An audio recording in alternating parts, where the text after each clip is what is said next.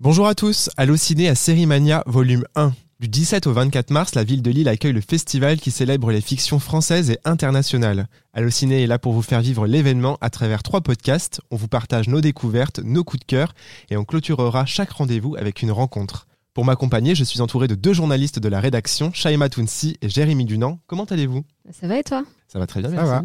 En forme? Comme toujours. Bah, On a hâte de, de- de- voilà, d'aller euh, découvrir euh, ce que nous propose ce festival. Quoi.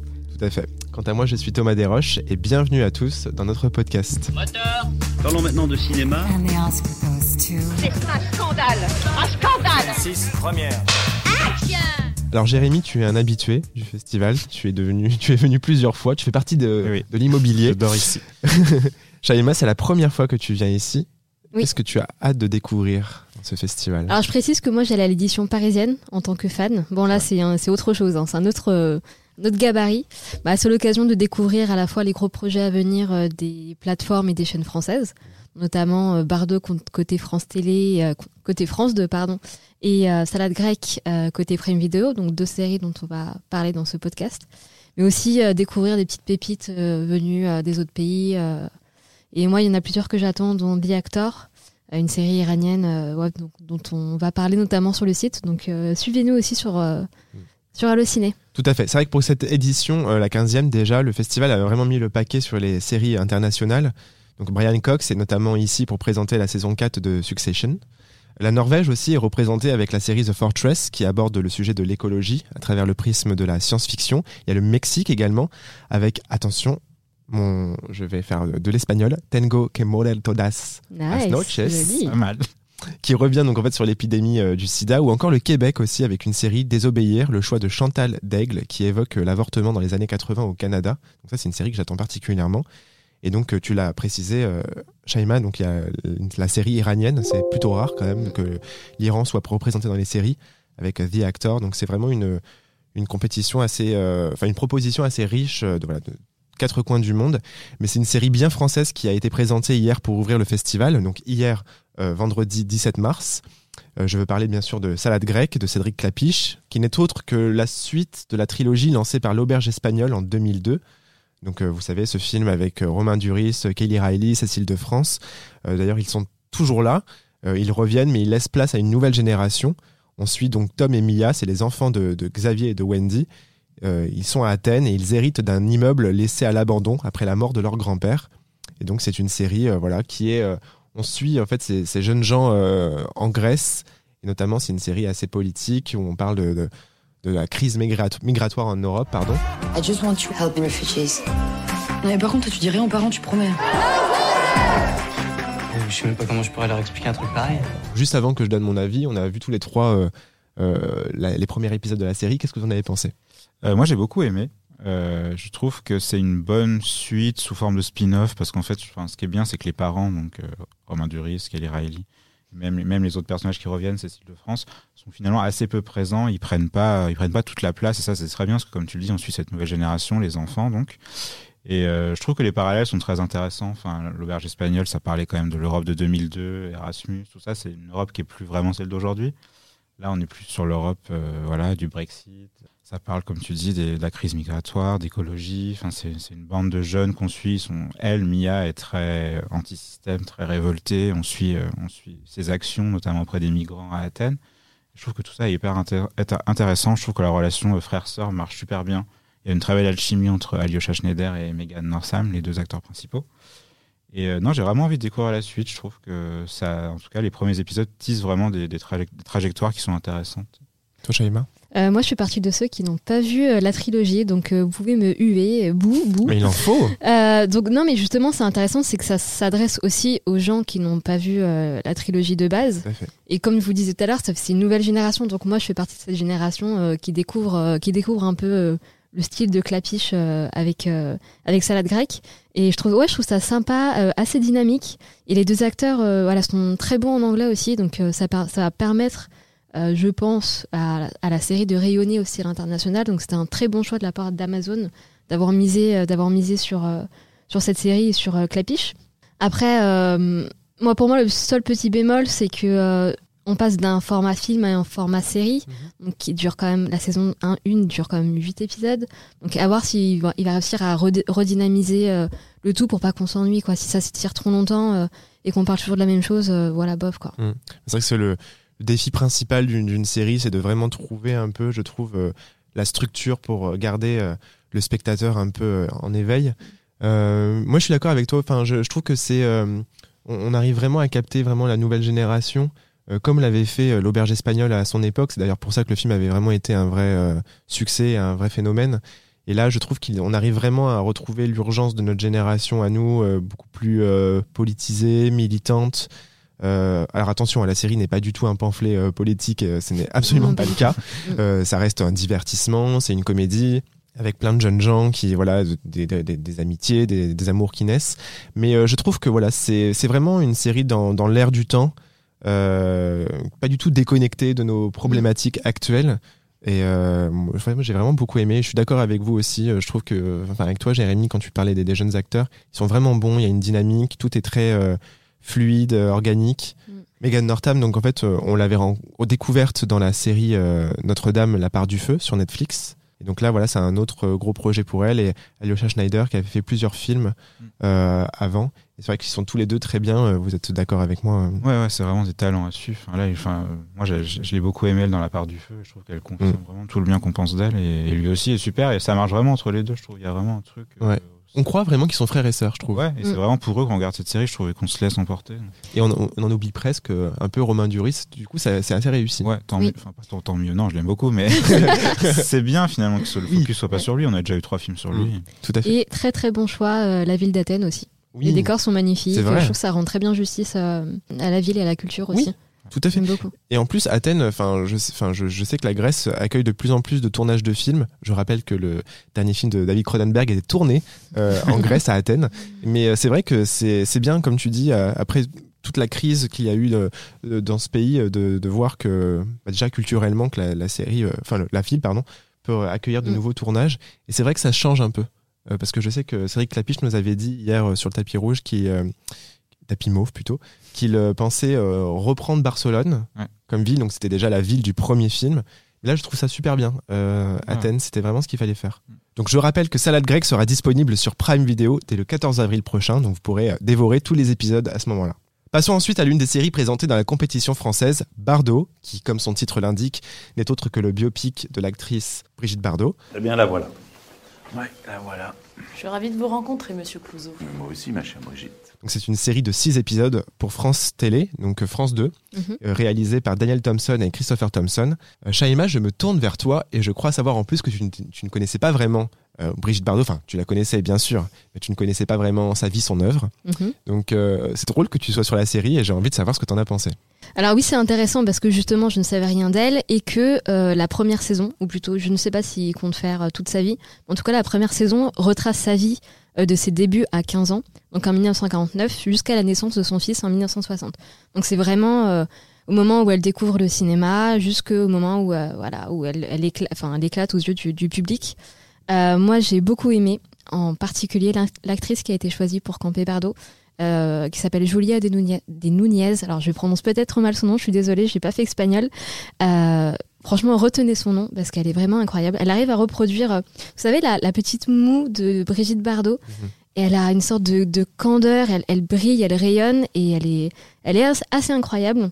Euh, D'ailleurs, je trouve que tout, tous les autres acteurs aussi sont, sont assez remarquables, notamment Victor Belmondo, euh, qui joue Roger Vadim. C'est euh, un, ré- un réalisateur qui l'a découverte quand elle avait 15 ans et aussi euh, son premier mari. Donc c'est son mari à l'âge de 18 ans. L'histoire- est assez dingue, hein. Vraiment je ne connaissais pas sa jeunesse. La réalisation aussi, elle est vraiment, vraiment assez, assez qualitative.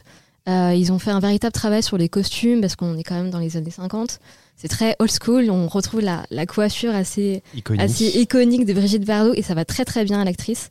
Et puis il y a aussi la composition musicale euh, imaginée par Arthur Simonini qui nous fait un peu remonter le temps. Donc l'ensemble est partic- particulièrement réussi. Et si vous êtes fan de cinéma, il y a, des noms qui vont popper, euh, qui vont popper. Il y a des personnages aussi assez connus qui apparaissent. Il y aura notamment Jean-Louis Trintignant, qui est joué par l'acteur Noam Edge, qui est assez euh, fascinant lui aussi. J'en dirai pas plus, et qui a une relation aussi sulfureuse avec Brigitte Bardot.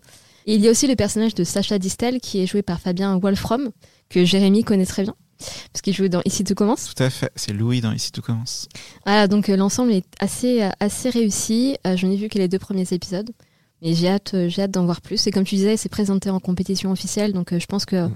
la série va faire parler. Ouais. Et en plus, c'est enfin, c'est intéressant ce que tu dis. euh, c'est accessible à tous. Quoi. On n'est Mm. pas obligé de connaître vraiment euh, toute la vie et l'œuvre de Brigitte Bardot pour s'y intéresser. Si je ne me trompe pas, la date de diffusion sur France 2 n'est pas encore annoncée. Non, mais euh, c'est tourné depuis un moment, donc ça devrait quand même pas tarder. Mais non, pour l'instant, il Ouais. n'y a pas de date. D'accord. Donc en tout cas, la série est présentée à Sérimania en compétition française. On poursuit maintenant avec le retour de Morgane Alvaro, donc euh, Audrey Fleurot, l'héroïne surdouée d'HPI. La suite des aventures de l'enquêtrice la plus fantasque de TF1 est présentée dans la catégorie nouvelle saison inédite. Donc il s'agit de la saison 3. Et Jérémy, c'est toi qui vas nous en parler. Et oui. Euh, ouais, donc la série est présentée hors compétition. En fait, ce qui est assez fou, c'est que le tournage vient de se terminer. Donc Mm. c'est- À Lille. Ouais, à Lille. Donc c'est très cool qu'on puisse découvrir les premiers épisodes dès à présent. Comme l'an dernier d'ailleurs, ils avaient présenté la saison 2. Donc là, ils reviennent pour la saison 3, qui devrait être diffusée normalement d'ici mai sur TF1, mais on n'a pas encore de date. Et euh, bah, je pense que les gens vont être ravis. C'est vraiment une saison. Enfin, pour l'instant, les deux premiers épisodes qu'on a vus sont vraiment dans la droite lignée de ce qui a fait le succès de la série jusqu'à présent, c'est-à-dire euh, Audrey Fleurot, qu'on adore, qu'on fait des caisses dans le, dans le rôle de cette femme Explosive. de ménage, voilà, explosive. Euh, et donc, ce qui est intéressant, c'est que la saison 2 s'était arrêtée sur un moment assez, sur un cliffhanger assez euh, attendu par les gens, puisque Morgan et, et Karadec s'embrassaient enfin. Finalement, quand la saison commence, eh ben, je sais pas trop ce qu'on peut dire, c'est un peu compliqué, on peut pas trop spoiler, mais en tout cas, bon, ça a été dit dans, dans, dans le synopsis de la saison. Euh, Morgane ne travaille plus avec la police, donc elle était devenue consultante pour la police, elle est redevenue femme de ménage. Euh, elle galère un peu financièrement, c'est compliqué, et euh, évidemment son envie de résoudre des enquêtes et son QI hors norme vont la rattraper, puisqu'en fait euh, l'une de ses clientes, donc chez qui elle fait des ménages, a, a- des petits soucis, et elle pense qu'il y a un harceleur qui lui en veut, et donc Morgane va essayer de découvrir qui est ce harceleur, et en parallèle on, va découvrir pourquoi elle a quitté la police, on se doute que c'est lié à son baiser échangé avec Karadec, peut-être que finalement ils ne sont pas ensemble, contrairement à ce qu'on pouvait penser qu'évidemment ça crée des remous, des tensions entre les deux. Et après, on s'en doute, évidemment, je pense qu'il y aura des obstacles tout, au long de la série pour qu'ils se mettent pas ensemble trop tôt, puisque sinon on tombe un peu dans le cas Clair de Lune, où les acteurs, les personnages se sont mis ensemble et les audiences ont chuté, parce qu'en fait, ben, les gens ne voulaient pas voir ça, apparemment. Donc maintenant, dans les séries policières, on recule ça au maximum, dans Castle, dans Bones. Ils ont toujours attendu 5 ou 6 saisons pour se mettre ensemble, donc je pense que c'est pas pour tout de suite. Mais euh, c'est très bien, ça nous tient, ça nous tient éveillés. Pour l'instant, en tout cas, cette saison 3 a- l'air très réussie, donc euh, je pense que les gens seront ravis. Il y a aussi des- un, un nouveau personnage, hein, je crois. Oui, un jeune euh, brigadier pour, qui donc là, euh, qui rejoint l'équipe euh, du du commissariat. Je sais pas. Pour l'instant, on a, on a du mal à deviner quel rôle il va Mhm. avoir, mais en tout cas, oui, il y a ce nouveau personnage. Il y a Clotilde M qu'on avait découvert dans la saison 2 qui est censé revenir aussi, qui est pas dans le premier épisode. Donc euh, HPI, présenté donc dans la catégorie nouvelle saison inédite pour la saison 3. Et donc, comme nous le révélait Jérémy, une diffusion sur TF1 peut-être vers mai. Normalement, c'est tous les ans en avril-mai, donc il n'y a pas trop de raison que ça change. Et on espère quand même euh, un gros euh, succès comme les deux premières saisons. Bah oui, surtout je pense que TF1 espère un grand succès. Oui. Mais- la, la saison 2 a quand même réuni euh, en moyenne près de 10 millions, je crois, 9,8 Ouais. millions. Ce qui est fou aujourd'hui maintenant pour une série à la télévision euh, de, de rassembler autant de personnes. C'est vraiment Ouais. des. Plus jamais en fait. Enfin, là, on peut donner le cas de Prométhée qui a commencé jeudi sur TF1, donc dans la même case policière et qui a fait, je crois, en moyenne 3,5 millions. Hmm. Et Ouais. surtout, c'est les parts de marché qui sont folles sur HPI, c'est-à-dire qu'ils font, euh, je crois, pareil sur la saison 2, en moyenne, euh, je vais pas dire de bêtises, mais je crois 52% ménagères. C'est fou. Enfin, donc femmes, de plus, euh, femmes responsables des achats de moins de 50 ans, qui est donc la cible prioritaire de TF1, parce qu'au niveau des pubs, Mm. voilà. Et ça n'arrive jamais. Enfin, c'est dingue, quoi. Et euh, on était présent hier donc sur le tapis euh, mauve euh, de la cérémonie et quand Audrey Fleurot arrive, c'est une rockstar. Vraiment, Ouais. les gens euh, hurlent son nom et, et elle est vraiment euh, très aimée par le public et je pense que voilà, ça participe aussi au succès de la série. Oui, il y a un lien assez fou avec le public. Ouais. C'est tout- toutes les séries dans, dans lesquelles elle joue cartonne, enfin les combattantes, mensonges, tout marche, Mm. donc c'est assez dingue. Et ça me permet de teaser la rencontre de notre deuxième podcast puisque on, on va parler avec la créatrice de HPI et on a hâte d'entendre ce qu'elle a à nous dire. Et en parlant de rencontre justement, place à celle de ce premier podcast. Donc Shaima, tu n'étais pas là, mais euh, Jérémy et moi, on a pu euh, s'entretenir avec une partie de l'équipe de, de Salade Grecque, notamment Cédric Clapiche, donc le créateur et co-scénariste de la série, ainsi que Megan Northam, donc l'actrice qui joue Mia, l'héroïne. Bonjour à tous les deux. Bonjour. Comment allez-vous? Très bien. Moi aussi. Euh, hier, vous avez ouvert le festival avec donc l'ouverture. C'est la Grec faisait l'ouverture. C'est la première projection publique. Comment c'était cette soirée? Est-ce que vous êtes heureux de le Dingue. Moi, j'ai trouvé ça dingue. Ouais. C'est vrai? C'est euh, c'est beaucoup d'informations. On dort pas bien après. Non, de- c'est-à-dire que, en, en fait, ce qui était impressionnant hier, hormis le fait que l'accueil a été fou, c'est le fait qu'on se revoit tous et que, en plus, ils connaissaient pas les scénaristes. Vous connaissiez pas les scénaristes, Non. en fait. Euh, donc, il y avait le rapprochement des gens qui ont conçu cette histoire, parce qu'ils ont travaillé trois ans sur le scénario. Et, et donc, il y avait pas mal d'acteurs qui étaient là présents.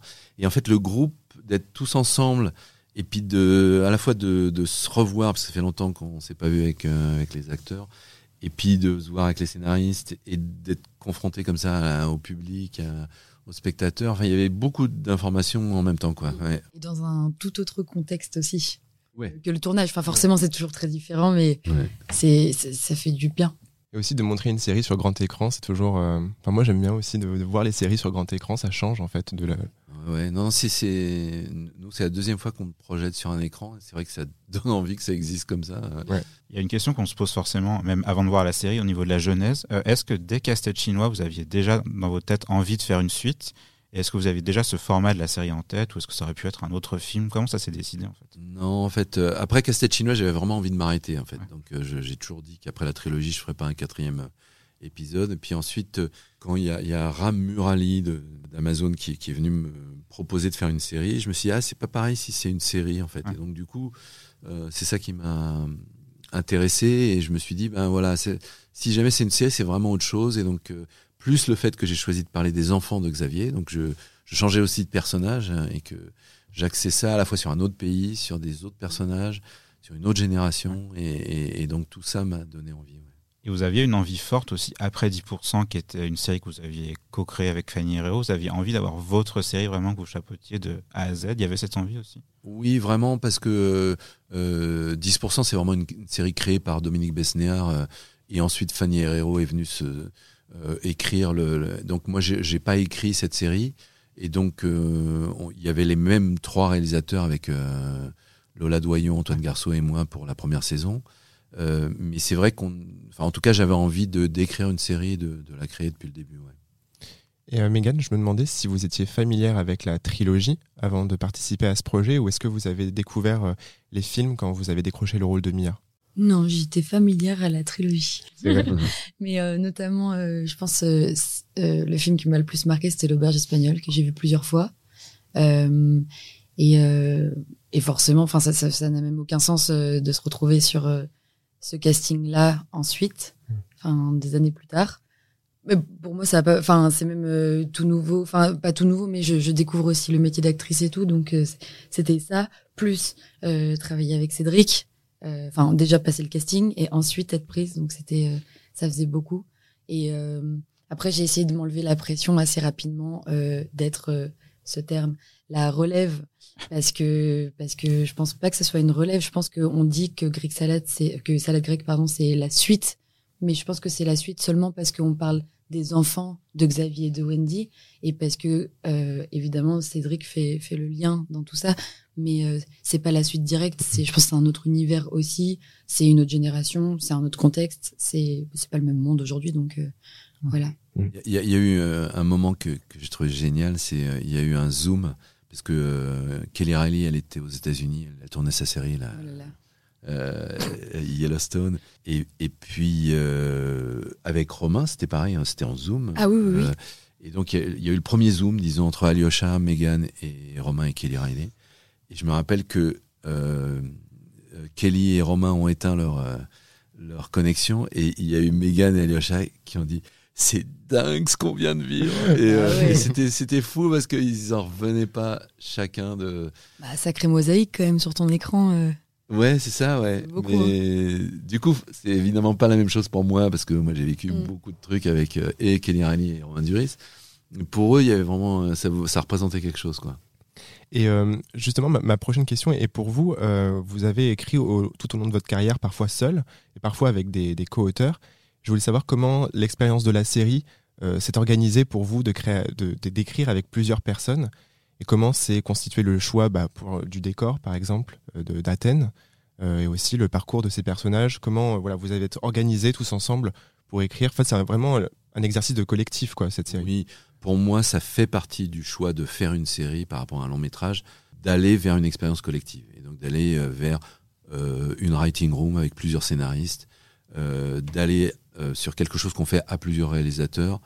Euh, et, euh, et c'est lié au fait que, comme on écrit 8 fois 52 minutes, ben, euh, le scénario, par exemple, de, de Salade grecque, il faisait 600 pages.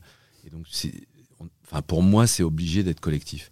Donc, ça, ça, me, ça me pousse, moi, à faire ce- cette expérience-là. Directement, je me suis dit, c'est bien que je travaille avec des scénaristes qui sont plus jeunes, donc euh, des, des gens qui, qui avaient entre 26 et 30 ans quand je les ai choisis. Quand j'ai fait le casting des scénaristes, j'en ai vu 15 et j'en ai retenu 5. Et donc, il y a eu l'idée de la formation d'un groupe directement. Les cinq scénaristes, ils se connaissaient pas entre eux. Euh, assez incroyablement, ils sont très très bien entendus entre eux. Ils étaient très complémentaires, donc les discussions à, plusieurs, elles étaient vraiment intéressantes. Moi, j'ai vu dans le cours de l'écriture, puisqu'on a travaillé plus de deux ans ensemble, à quel point ils m'ont emmené ailleurs. Et par exemple, le choix de tourner en Grèce, c'est vraiment venu de la discussion avec eux. C'est-à-dire que ils m'ont tous convaincu que Athènes était la ville la plus intéressante pour pour baser cette cette histoire. Et donc il y a beaucoup de choses de, de la la nourriture ou de, de, de, ce dont on parle dans cette série qui vient de ces cinq scénaristes. Parce qu'il faut rappeler que euh, la Grèce a accueilli, enfin, euh, comment dire, euh, il y a eu beaucoup de demandeurs d'asile en Grèce euh, ces, ces dernières années, des milliers de personnes, et c'est aussi totalement lié à l'histoire de la série qui parle aussi de la crise migratoire en Europe. C'est vraiment une toile de fond tout au long de la série. Ouais, c'est-à-dire que c'était à la fois le passé de la Grèce, avec euh, la, Grèce antique et euh, la mythologie grecque, euh, le berceau de l'Europe, le berceau de la démocratie. Il y a beaucoup de choses qui sont issues de la Grèce. Et il y a les problèmes actuels de l'Europe aussi. Et donc, donc c'était ce, double côté à la fois passé et présent qui nous a plu. Et c'est vrai que voilà, le- la Grèce est la frontière de l'Europe euh, officielle, je dirais. C'est pour ça qu'il y a des camps de réfugiés ou de migrants. Euh, c'est que les gens essayent de rentrer en Europe en passant par la Grèce. quoi. Et ça vous intéressait justement, j'imagine, de créer ce parallèle avec l'auberge espagnole où l'Europe de 2002 n'est plus du tout l'Europe d'aujourd'hui. Enfin, Ouais. L'Europe Erasmus, aujourd'hui, c'est assez différent. Ouais, c'est ça. C'est-à-dire que même c'est inclus dans le personnage de Mia, où euh, directement on a voulu qu'elle ne fait pas Erasmus. Elle Ouais. dit à, à ses parents qu'elle va faire Erasmus, et en fait, euh, sans trop spoiler, euh, elle, euh, elle, elle a un côté disruptif, disons, par rapport à la génération d'avant. C'est bien dit. J'imagine qu'un des défis de la série aussi, c'était de trouver les bons interprètes pour jouer Tom et Mia qu'on a vu enfant dans Casse-tête chinois. Ça devait être une des choses les plus importantes pour vous. Bien sûr, c'était très compliqué parce qu'il fallait trouver des gens vraiment bilingues. Donc, euh, Megan, son père est anglais, donc elle parle bien anglais. Euh, Alyosha, il est de Montréal. Enfin, c'est c'est une famille française qui, a- qui vit au Canada et donc du coup, il est vraiment très euh, fluent en anglais. Euh, et, et du coup, il y avait ça. Enfin, déjà, ça, ça écrémait pas mal d'acteurs et actrices. Et puis euh, après, accessoirement, il fallait qu'ils jouent bien. Oui.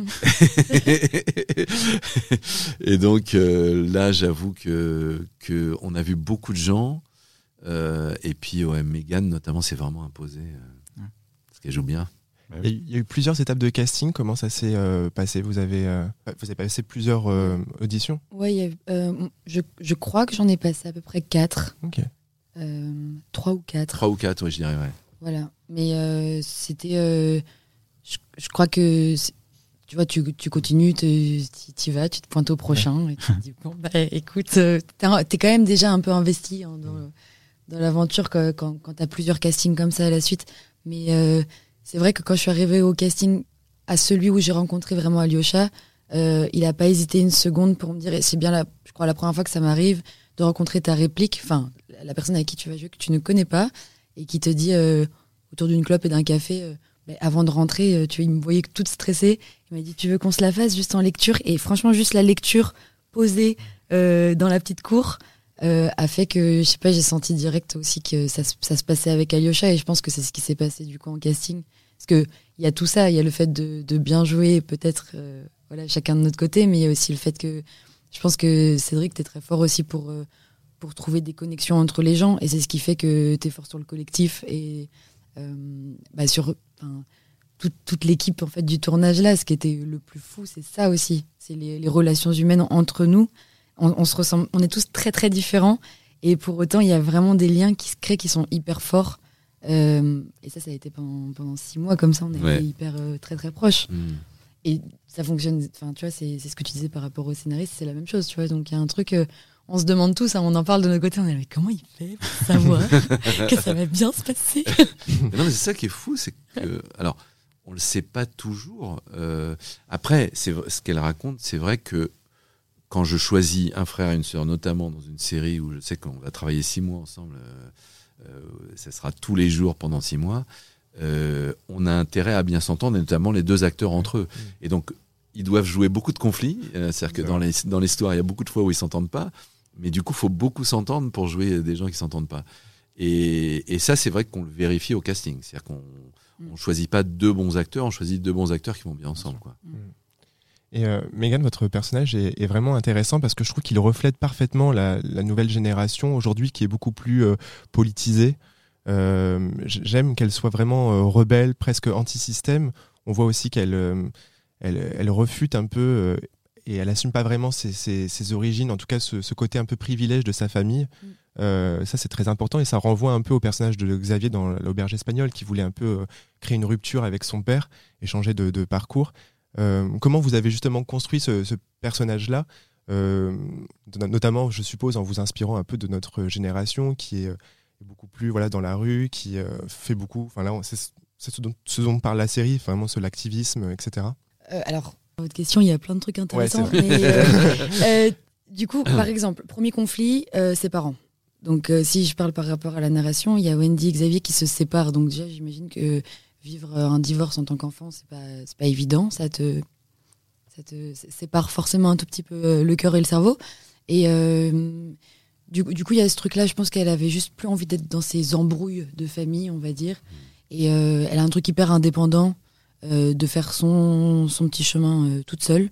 Et puis après, ce vers quoi elle va en allant à Athènes, forcément, ça me parle. Et ça me parle, ça me parle pour moi, mais ça me parle pour notre génération, enfin ma génération.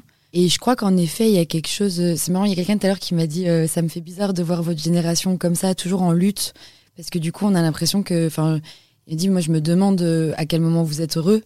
Parce que vous êtes tout le temps en lutte, en fait. Vous êtes constamment en train de lutter contre tout. Alors que dans les années 70, comme lui il me dit, racontait, il me dit euh, on faisait la fête et on réfléchissait pas à ce qui va aller se passer le lendemain.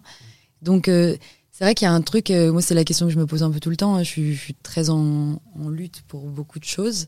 Et je crois que ce qui m'a fait du bien à interpréter le rôle de Mia, c'est qu'elle était en lutte précisément pour des choses euh, bah, très concrètes. Et ça m'a permis aussi de, bah, moi, de pouvoir m'exprimer à travers un rôle. Et c'est une part d'éducation que j'ai reçue euh, sur six mois de tournage, quoi. Enfin voilà, c'est des valeurs que, que je défends. Il y, a, beaucoup de choses qui se passent dans la série et Mia, elle va vraiment euh, explorer beaucoup de domaines différents et elle s'en prend plein la tronche aussi. Donc, elle a des raisons d'être en colère et d'être en lutte. Non, mais c'est vrai que quand, on écrivait avec les scénaristes, on voyait à quel point il y avait pas mal de. Ou même quand j'ai fait le casting, je me rendais compte qu'il y avait beaucoup de femmes, notamment, je sais pas pourquoi, qui vont, euh, au lieu. Elles avaient deux semaines de vacances, elles allaient travailler dans un camp de réfugiés. Euh, c'est un truc que j'aurais pas vu dix ans plus tôt, en fait. Et, euh, et c'était pour se sentir utile, quoi. Et que du coup, la notion de vacances, c'était une notion de je veux me rendre utile pendant une semaine. Et c'était une façon aussi de découvrir un autre pays, c'était aussi une façon de voyager, mais c'était une façon de voyager en étant, voilà, se, en se sentant utile. Quoi. Donc euh, ça correspond à une réalité de- de- d'aujourd'hui. ouais. Et puis je trouve aussi ce qu'on ressent bien dans la série, c'est que notre génération est beaucoup plus mise euh, devant une urgence, l'urgence écologique, euh, l'urgence humaine. Et ça, c'est peut-être pas ce qui était le cas pour nos parents, euh, je pense, à leur époque. Oui, c'est ça en fait, ouais. c'est qu'on l'a direct. Ça c'est là, c'est devant nous. On peut pas fermer les yeux. On peut plus Exactement. fermer les yeux. Donc je pense qu'il y a un truc aussi que tu sois dans une asso ou pas. C'est pas seulement ça. C'est c'est un truc conscient. C'est une morale qu'on a. euh, je pense obligatoirement en fait. Enfin, c'est pas possible de fermer Mhm. les yeux là-dessus. Donc on agit directement, impulsivement. Et euh, c'est euh, Mia, est- elle est, elle représente exactement ça. Mhm. Côté. euh, Moi, il y a une phrase de Mia que j'aime beaucoup.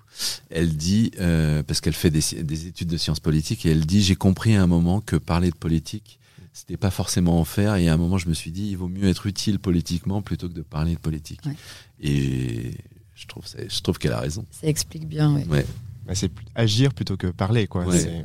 c'est vraiment ça. Moi aussi, c'est une, c'est une réplique qui m'a beaucoup marqué. Elle est dans le premier épisode, je crois. Vous l'avez dit, c'est un tournage qui a été assez long, six mois, c'est ça à peu près. Euh, comment, Ouais, ouais. comment vous avez vécu cette, euh, ce- cet esprit de troupe qui fait aussi écho au premier film? Il y a cette colocation, il y a ce groupe qui se constitue à Athènes avec les comédiens. Comment ça s'est passé ce tournage tous ensemble? C'était fou. C'était fou. Et il y a beaucoup d'infos en fait. C'est vraiment une expérience de vie. C'est c'est pas que du boulot et c'est pas que du c'est pas que un tournage non plus. Mm. C'est vraiment euh, t'es immergé entièrement euh, dans, dans un nouveau groupe et une nouvelle famille que tu te crées pendant six mois a un nouveau lieu. et un nouveau lieu, enfin ca- carrément un nouveau pays carrément. Enfin c'est un truc de fou quand même.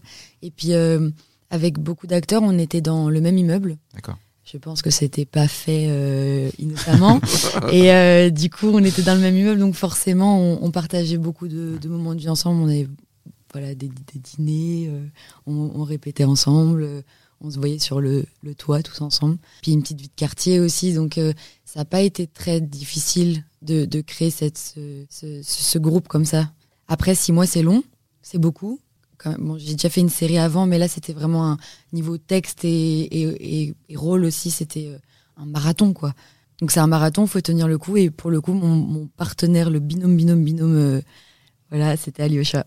Et donc on avait de la chance de savoir tous les deux. C'est vrai que il y avait cette espèce de vie collective où ils sortaient ensemble, ils partaient en week-end ensemble, ils allaient dans- enfin, il y avait vraiment un truc très euh, très vie collective ou colonie de vacances parfois. Et parfois aussi le besoin de, enfin toi tu as eu besoin de t'isoler, c'est-à-dire que le côté trop festif ou le côté trop groupe, il y a eu des moments le week-end elle s'isolait parce que par, par rapport au rôle qu'elle avait à jouer, c'était ultra fatigant quoi. C'est vrai que c'est 99 jours de tournage avec euh, pratiquement tous les jours euh, beaucoup de textes à apprendre, euh, des scènes souvent violentes ou dures à, à interpréter. Donc c'est c'est très prenant quoi. Oui, sinon tu t'embrouilles les pinceaux et le but c'est de tenir jusqu'au bout. quoi. Ouais, ouais. Et euh, la question que l'on peut se poser, est-ce que vous avez déjà en tête une saison 2 Est-ce que c'est voilà, est-ce que vous seriez partant pour faire une saison 2 Alors moi je l'ai déjà écrite du coup. Alors faut que tu me dises qu'est-ce qui se passe? Euh, c'est- évidemment possible et rien n'a été dit, ni de la part de euh, Prime Video, ni, ni, ni de ma part à moi. Donc, euh, donc euh, pour l'instant, c'est ouvert et, et je pense que c'est un peu comme avec les films précédents, c'est-à-dire que faut peut-être choisir dans 5 ans ou plus euh, Oui. si ça vaut le coup de faire une suite. Hmm, Tout à fait. Et on pourrait imaginer que dans cette saison 2, on pourrait peut-être retrouver d'autres personnages des films. Est-ce que dans, cette- dans la première saison, il y a des personnages que vous auriez aimé inclure et que, que ça a pu se faire pour des raisons d'emploi du temps? Oui, disons qu'il y a Christina Brando, par exemple, l'espagnole, où c'était vraiment à deux doigts. qu'elle. Puis en fait, il y a un moment, on est obligé de choisir. euh, là, il se trouve qu'il y avait une petite histoire qu'on qu'on avait inventée avec Tobias, le personnage allemand, espagnol. Donc euh, lui, il y avait une présence euh, qui était qui était bien. Kevin Bishop, c'est le frère de, de Wendy, donc. Euh, il y avait des espèces d'évidence avec eux, mais, mais sinon, euh, il ouais, n'y avait pas d'autres personnes qu'on avait envie de faire euh, revenir. Il y a eu euh, évidemment la question d'Audrey Oui. euh, euh, mais assez rapidement, Audrey elle a dit qu'elle arrêtait de filmer euh, là, il y a quelques années, donc on n'a pas voulu l'embêter. quoi. Et je me permets une dernière question. C'est la première fois que vous travaillez, il me semble, pour une plateforme de streaming. Est-ce que vous avez eu le sentiment d'avoir eu toute la liberté que vous souhaitiez pour créer ce projet? Comment s'est passée cette collaboration? Alors, je, je dois dire que ce qui était vraiment intéressant dans, dans la, la première année de quand, quand j'ai commencé à écrire la série, c'est qu'ils m'ont présenté des gens, euh, notamment la, la productrice de Mad Men, Breaking Bad. Euh, Enfin, elle avait fait comme ça des grosses séries américaines. Ça a été ultra intéressant d'entendre son point de vue sur qu'est-ce que c'est la spécificité de l'écriture d'une série. Avec les scénaristes, on a été, euh, c'était presque comme une sorte de séminaire. Euh, et donc vraiment le début de l'écriture était très intéressant et heureusement qu'elle d'ailleurs qu'elle nous a aiguillés parce que j'allais pas partir sur les bons principes moi. Donc ça ça a été vraiment utile je dirais de, de partir avec la logique de- de- d'Amazon. Et ensuite j'ai été complètement libre écriture et tournage de, de, de faire les choses que je voulais. C'est au montage où, où là il y y a eu un, des discussions et, et par contre la, la série est ce que je euh, enfin je revendique absolument euh, tout dans cette série. euh, donc, euh, donc grosso modo, ça, s'est bien passé. Et je suis assez curieux d'aller jusqu'à la sortie parce que pour moi, pour avoir une opinion sur euh, Amazon Prime Video, ça va beaucoup dépendre de ce qui se passe le mois prochain quand ça va sortir. C'est-à-dire que je suis assez euh, perplexe, disons, par rapport à la sortie du- d'un film dans une salle où on a le rapport au public, etc. Là, il y aura un rapport abstrait et ça va appartenir à Amazon Prime. Je suis pas sûr d'aimer ça, mais on va voir. En tout cas, la série Salade grecque sera disponible sur Prime Video dès le 14 avril prochain. Merci à vous, Cédric, Megan, d'être venu à notre podcast. Merci. Cas, Merci. Bon courage pour cette sortie. Merci beaucoup. Merci. Donc pour le rappel, si vous n'êtes pas au festival et que vous voulez tout de même découvrir les séries, il existe la plateforme Sérimania Plus qui est 100% gratuite et qui propose les séries présentées pendant 48 heures après leur projection. Donc euh, pour ce faire, rendez-vous donc sur le site festival.sérimania.plus plus.com. Et si vous êtes présent sur les lieux, à Lille, il y a plein d'événements hyper sympas, notamment des masterclass avec Marcia Cross mardi prochain, donc le mardi 21 mars. Il y a Cécile de France jeudi et Thomas Sisley vendredi. Il y a aussi des fan clubs, Jérémy Tout à fait, oui. Des rencontres euh, avec les équipes des séries qui permettent aux fans de poser des questions. Donc là, lundi, l'équipe des Mystères de l'amour. Mardi, Demain nous appartient. Et mercredi, Alex Hugo, Sam- Samuel Le Bihan qui sera présent. Super. Donc n'hésitez pas à partager, noter, commenter l'émission et à vous abonner à Hello Ciné Podcast. Tous nos épisodes sont à retrouver sur les plateformes de streaming. Shaima, Jérémy, merci. Merci à Arthur Tourneret qui enregistre cette émission. Merci, Merci Thomas. Thomas. À la prochaine. Allociné,